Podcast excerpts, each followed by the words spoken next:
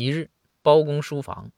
包公在看卷宗发现桌子上啊有一只蜗牛于是就用手指啊将它给弹飞了。